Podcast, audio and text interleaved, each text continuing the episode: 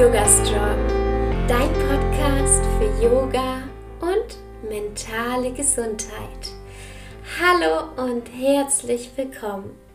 Ich bin Alexa Katharina und ich unterstütze Menschen dabei, Yoga in ihr Leben zu integrieren und nachhaltig an ihrer mentalen und körperlichen Gesundheit zu arbeiten. Ich glaube, wir wissen alle, dass Yoga ein unglaubliches Tool für die mentale, aber auch für die körperliche Gesundheit ist. Heute dreht sich alles um Yoga bei Krebs. Ich frage mich da, sollte man bei Krebs überhaupt Yoga machen? Welche Asanas und welche anderen Übungen sollte man machen oder vielleicht auch vermeiden? Und was kann Yoga bei Krebs denn überhaupt bringen? Dazu habe ich mir heute eine ganz besondere Expertin eingeladen. Ja, liebe Sandra, vielen Dank heute für deine Zeit. Erzähl doch mal, wer bist du und was machst du eigentlich? Ja, ich bin die Sandra Probel und habe meine Leidenschaft zum Beruf gemacht und habe seit drei Jahren ein Yoga-Studio und in Gelsenkirchen und unterrichte da zum einen Hatha-Yoga oder Rücken, Nacken, Schulter. Und mein großes Thema ist halt Yoga und Krebs, was ich dort auch unterrichte. So, so spannend. Wie bist du denn auf dieses Thema gekommen? Also eigentlich bin ich darauf gekommen, wie viele haben ja im Freundeskreis oder Familie Menschen mit Krebserkrankungen. Und ähm, ja, da wurde ich öfters halt gefragt, kann man da nicht auch was Unterstützendes machen? Und dann kam ich durch Zufall auf die liebe Gabi Kammler, die unterrichtet das. Seit Jahren bildet die aus da speziell. Und ja, dann habe ich gedacht, ergreif mal die Zeit des Lockdowns und habe dann eine Ausbildung vor zwei Jahren gemacht. Ach cool. Ja, wie läuft so eine Ausbildung ab? Ist das so also, eine? Also man geht ähm, eine ganze Woche, jeden Tag ähm, dorthin. Über acht Stunden ist das. Und lernt wirklich ähm, verschiedene Krebsdiagnosen kennen. Ähm, ja, wir haben auch in der Ausbildung wirklich gelernt, wie das ist, wenn man unter verschiedenen ähm, Symptomen leidet haben wirklich uns Kissen um die Beine gebunden zum Beispiel, dass man einfach auch so ein Fatigue-Syndrom ähm, ja selber körperlich auch spürt. Mhm. Ja. Und haben auch ganz viel ja, über Übungen gelernt, welche gut sind, welche nicht gut sind, wie eine Stunde aufgebaut sein sollte und auch so die Empathie, das Psychologische so ein bisschen. Ja. Spannend, ja. Ich glaube, hier ist es auch immer ganz wichtig zu sagen, dass unser Anspruch nicht ist, irgendwie etwas zu diagnostizieren, eine Krankheit zu behandeln oder alles über eine Krankheit zu wissen. Denn für uns als Yoga-LehrerInnen ist es sehr wichtig zu wissen, okay, wie wirkt sich das auf die Person mental und körperlich aus und wie kann diese Person sich dann dabei unterstützen, oder? Genau, also das ist wirklich nur eine Unterstützung, ne? dass wir gehen also nicht hin und äh, äh, geben irgendwelche Ratschläge, indem wir irgendwie ja Diagnosen wirklich diagnostizieren. Also das machen wir natürlich nicht. Sondern äh, mittlerweile ist das wirklich auch ähm, mit Studien belegt, dass Yoga einfach in der Phase der Krebsbehandlung unterstützen kann, begleiten kann und ähm, ja so ein bisschen auch äh, ja wieder Mut macht, Ängste abbauen kann, so auf der emotionalen Basis wir ein bisschen arbeiten können, aber auch auf der körperlichen, weil da ist ja so eine Maschinerie, die dann anläuft, wenn man so eine Krebsdiagnose kriegt, dass man da einfach so eine Unterstützung hat. Darauf läuft das sehr viel aus, ja. Ich habe vorhin auch noch mal so ein bisschen gegoogelt, weil ich interessiere mich ja auch immer über, also alle Studien, die es so gibt und was es da schon gibt im Yoga-Bereich. Ich glaube, das fängt jetzt ja erstmal an, so richtig, dass auch geforscht wird in diesem Bereich. Und gerade bei Yoga und Krebs gibt es echt relativ viele Studien, gell? Ja, also es gibt gerade seit 2018, da ist eine ganz große Studie rausgekommen über Brustkrebs und äh, Yoga, wie sich das dort ähm, entwickelt. Und die sind also gerade im Moment wirklich ganz viel dran. Und da ist auch die Gabi, wo ich die Ausbildung gemacht habe, so eine treibende Kraft mit, die wirklich in Köln ähm, zusammenarbeitet mit, mit Ärzten. Die hat auch eine neue App rausgebracht, die Mika-App, wo wirklich ähm, ja, Krebspatienten eine Unterstützung kriegen in ganz vielen Sachen, in Ernährung, in Yoga, was die begleiten machen können. Und da wird im Moment ganz, ganz viel getan, was auch ganz wichtig ist. Also das ist ganz toll. Mhm. Ja, ich würde da gerne ein bisschen tiefer reingehen. Inwiefern sagst du denn, kann Yoga wirklich bei einer Krebserkrankung helfen? Also in welchen Bereichen? Also du kannst wunderbar was tun, einmal um dieses Gedankenkarussell, weil es ja doch oft ist, dass man ja doch sehr negativ oder in so tiefe Depressionslöcher fällt, weil man ja so aus dem Nichts eine Diagnose kriegt, die ja doch oft damit zusammenhängt. Oder man oft halt überlegt, ne, schaffe ich das oder schaffe ich es nicht?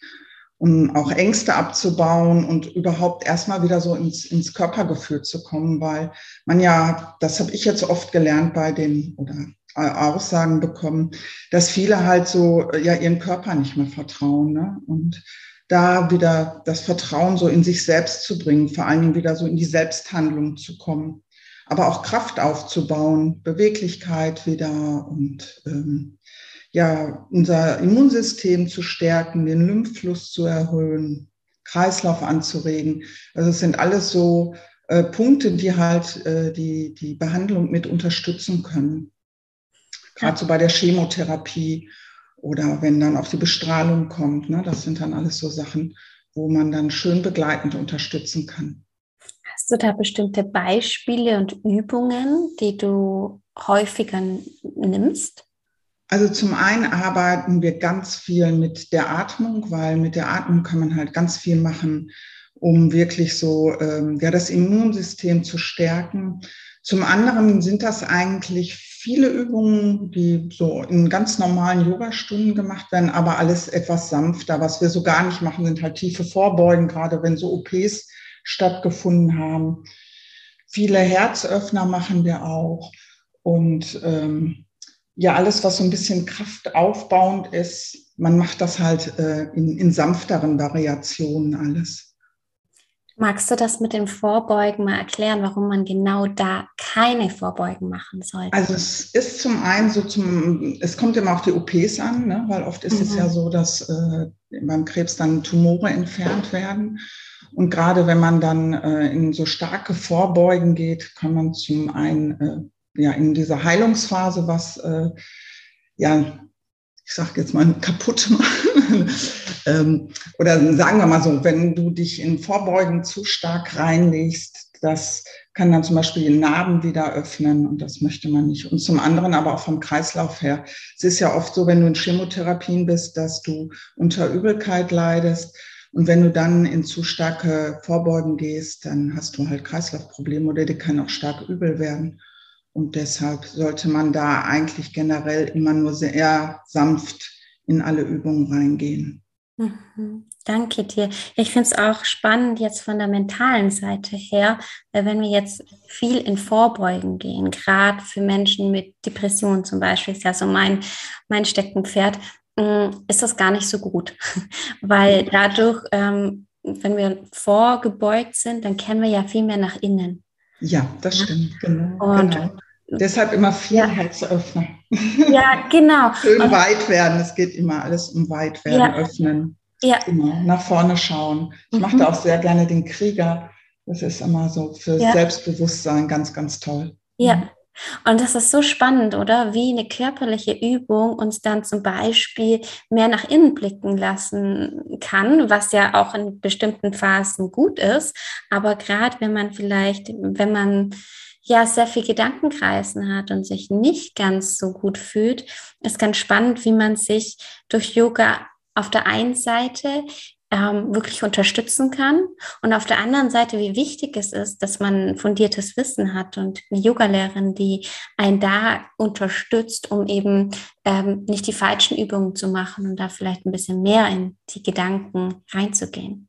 Ja, ja, also es ist auch ganz wichtig, in den ähm, Stunden halt auch viel ähm, ja, Affirmation oder, oder Glaubenssätze zu setzen, um die Menschen da einfach auch wirklich rauszuholen und denen auch wirklich so einen anderen Blickwinkel zu geben, dass man wirklich viel tun kann für sich selber auch, weil viele halt in der Diagnose halt auch meinen, dass sie ja so fremdbestimmt sind, ne? weil man geht von einem Arzt zum nächsten, man, man muss zur Chemo, man muss zur Bestrahlung.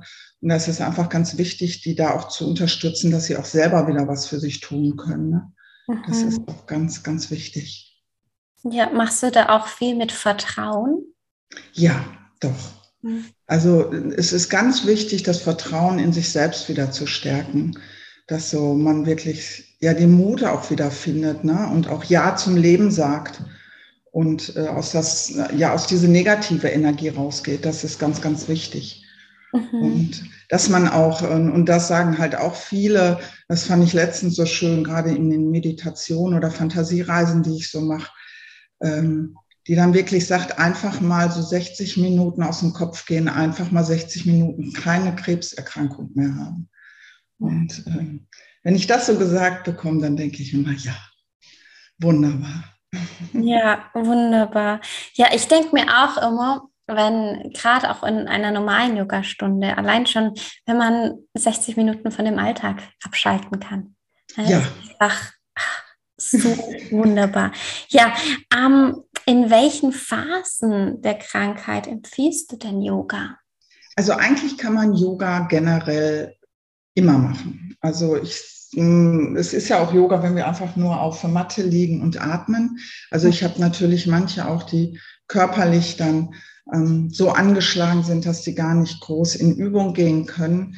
Ähm, da kann man dann aber auch einfach mit, mit kleinen Fantasiereisen, mit kleinen Atemübungen schon was machen. Also es gibt da gar nicht so eine Richtlinie, wo man sagt, ab da kann man erst was machen, sondern ähm, ab dann, wo man meint, jetzt möchte ich gerne, dann sollte man einfach anfangen.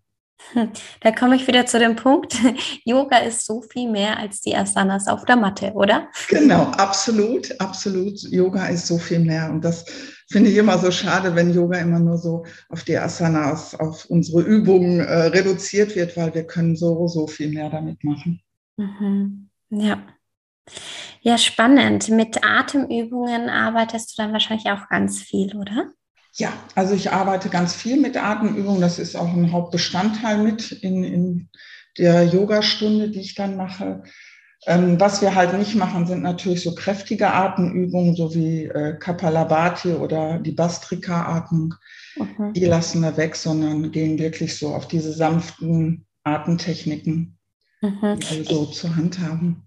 Ja, die beiden, die du jetzt ja genannt hast, für alle, ähm, denen das jetzt nicht sagt, die sind sehr aktivierend sozusagen genau. das Feuer in einem aktiviert. Ne?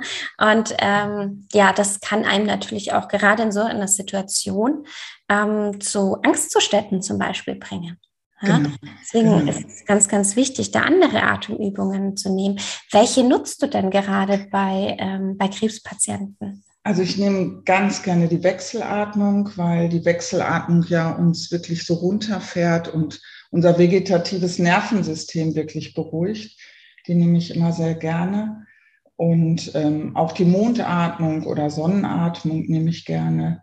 Ähm, das sind so, ja, so meine Favorite, die ich so wirklich total gerne nehme, weil das sind ähm, ja so Sachen, die wirklich komplett runterfahren oder diese Atmung, wo du halt so vier Sekunden einatmest, dann wieder anhältst und wieder ausatmest. Ähm, mhm. Das ist einfach so, dass das wirklich so dieses Nervensystem und uns selbst so ein bisschen beruhigt. Ne? Das ist ganz wunderbar. Schön, danke dir. Gibt es denn auch bestimmte Asanas, also wirklich die körperlichen Übungen, wo du sagst, hey, die baue ich ganz gerne ein?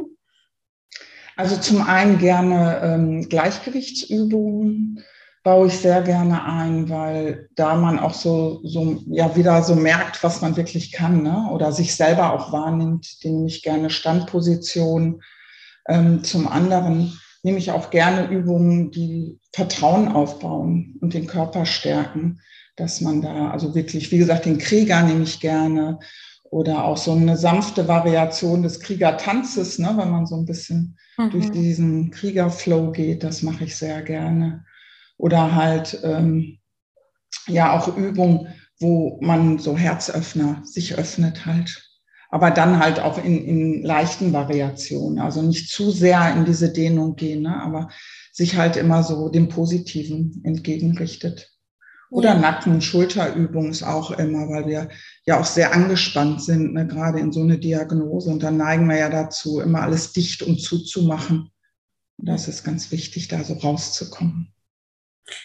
Ich glaube, das ist auch ganz spannend, wie du gerade gesagt hast, sind so diese kleinen Öffnungen auch. Ich glaube, wir unterschätzen manchmal, wie, was das für einen Unterschied macht. Allein, wenn ihr jetzt alle hier da seid ähm, und den Podcast euch anhört, wenn man die Schultern mal ein bisschen zurücknimmt und das Herz öffnet, probiert es gerne mal aus. Also ich setze mich jetzt gerade auch aufrecht dahin und ich merke schon, ah, ja, da tut sich was. Also schon so minimale Veränderungen im Körper. Ja, das ist schon einfach mal so nach vorne gucken. Ne? Also das, ich sage das immer auch gerne so. Nur mal die Schultern ein, einatmen nach oben, ausatmen nach hinten, unten. Mhm. Und das ist gleich schon viel besser. Schön. Hast du denn drei Tipps für Leute, die jetzt sagen, hey, ich habe eine Krebsdiagnose bekommen, ich möchte gern mit Yoga anfangen. Hast du da drei Tipps für diese Menschen? Ja, also zum einen wirklich tiefe Atmung ist schon ganz wunderbar, wenn man sich wirklich morgens hinsetzt und wenn man am Frühstückstisch sitzt und da wirklich so drei, vier Mal tief ein und wieder ausatmet, ist schon wunderbar. Das macht schon ganz viel mit einem. Ähm, zum anderen würde ich auch immer gerne so, ja wirklich diese Standübung einfach mal gerade hinstellen, Schultern tief aufrecht und nach vorne zu gucken und sich jeden Tag einen positiven Satz einfach mal selber zu sagen und da auch wirklich sich selbst zu loben. Ich finde das immer ganz wichtig, sich selber einfach mal, ja, auch seine kleinen, großen Macken mal positiv darzulegen. Und ähm, ja, sich gerne auch immer irgendwo einen Zettel hinkleben, wo dann wirklich dieser positive Satz draufsteht. Das finde ich auch ganz wichtig. Schön, vielen, vielen Dank fürs Teilen. Vielen Dank für den Einblick in deine, ähm, deinen Yoga-Unterricht. Liebe Sandra, wo findet man dich denn, wenn man sich mit dir vernetzen möchte oder auch mal bei einer Stunde mit dabei sein möchte? Also gerne kann man immer auf meine Internetseite gehen. Da ist ähm, das www.yoga-an-der-marina.de oder selbst auch auf Instagram. Da bin ich unter yoga. und mehr zu finden und auch auf ähm, Facebook. Und da findet man alles Mögliche und kann sich gerne mit mir in Verbindung setzen. Und dann können wir gerne sprechen, wann die Stunden sind oder vielleicht auch eine Einzelstunde mal machen. Oder wenn man einfach nur mal so ein paar kleine Tipps haben möchte, immer gerne melden. Freue ich mich. Machst du das alles vor Ort oder auch könnte man das auch online bei dir machen? Ich mache es vor Ort, aber natürlich mittlerweile gerne auch auf Anfrage online. Ach toll, dann kann wirklich ja. jeder auch mit der Yoga üben. Genau, jeder kann gerne Yoga mit mir üben. Schön. Ja. ja, vielen Dank dir für deine Zeit und die vielen Infos. Gerne. Ich freue mich, weil es ist ganz wichtig, dass das so ein bisschen in die Welt kommt, weil ähm, viele gar nicht wissen, wie sie sich selber so unterstützen können. Da danke ich dir für. Sehr gerne. Ja, ja, auch euch vielen Dank, dass ihr hier zugehört habt. Ich hoffe, ihr könntet ein bisschen was mitnehmen. Ich auf jeden Fall. Schaut auf jeden Fall bei der Sandra vorbei. Es lohnt sich. Danke. Die nächste Podcast-Folge kommt schon nächsten Montag um 7 Uhr morgens wieder online. Bis dahin wünsche ich euch eine wunderschöne Woche. Bis bald und Namaste. Namaste.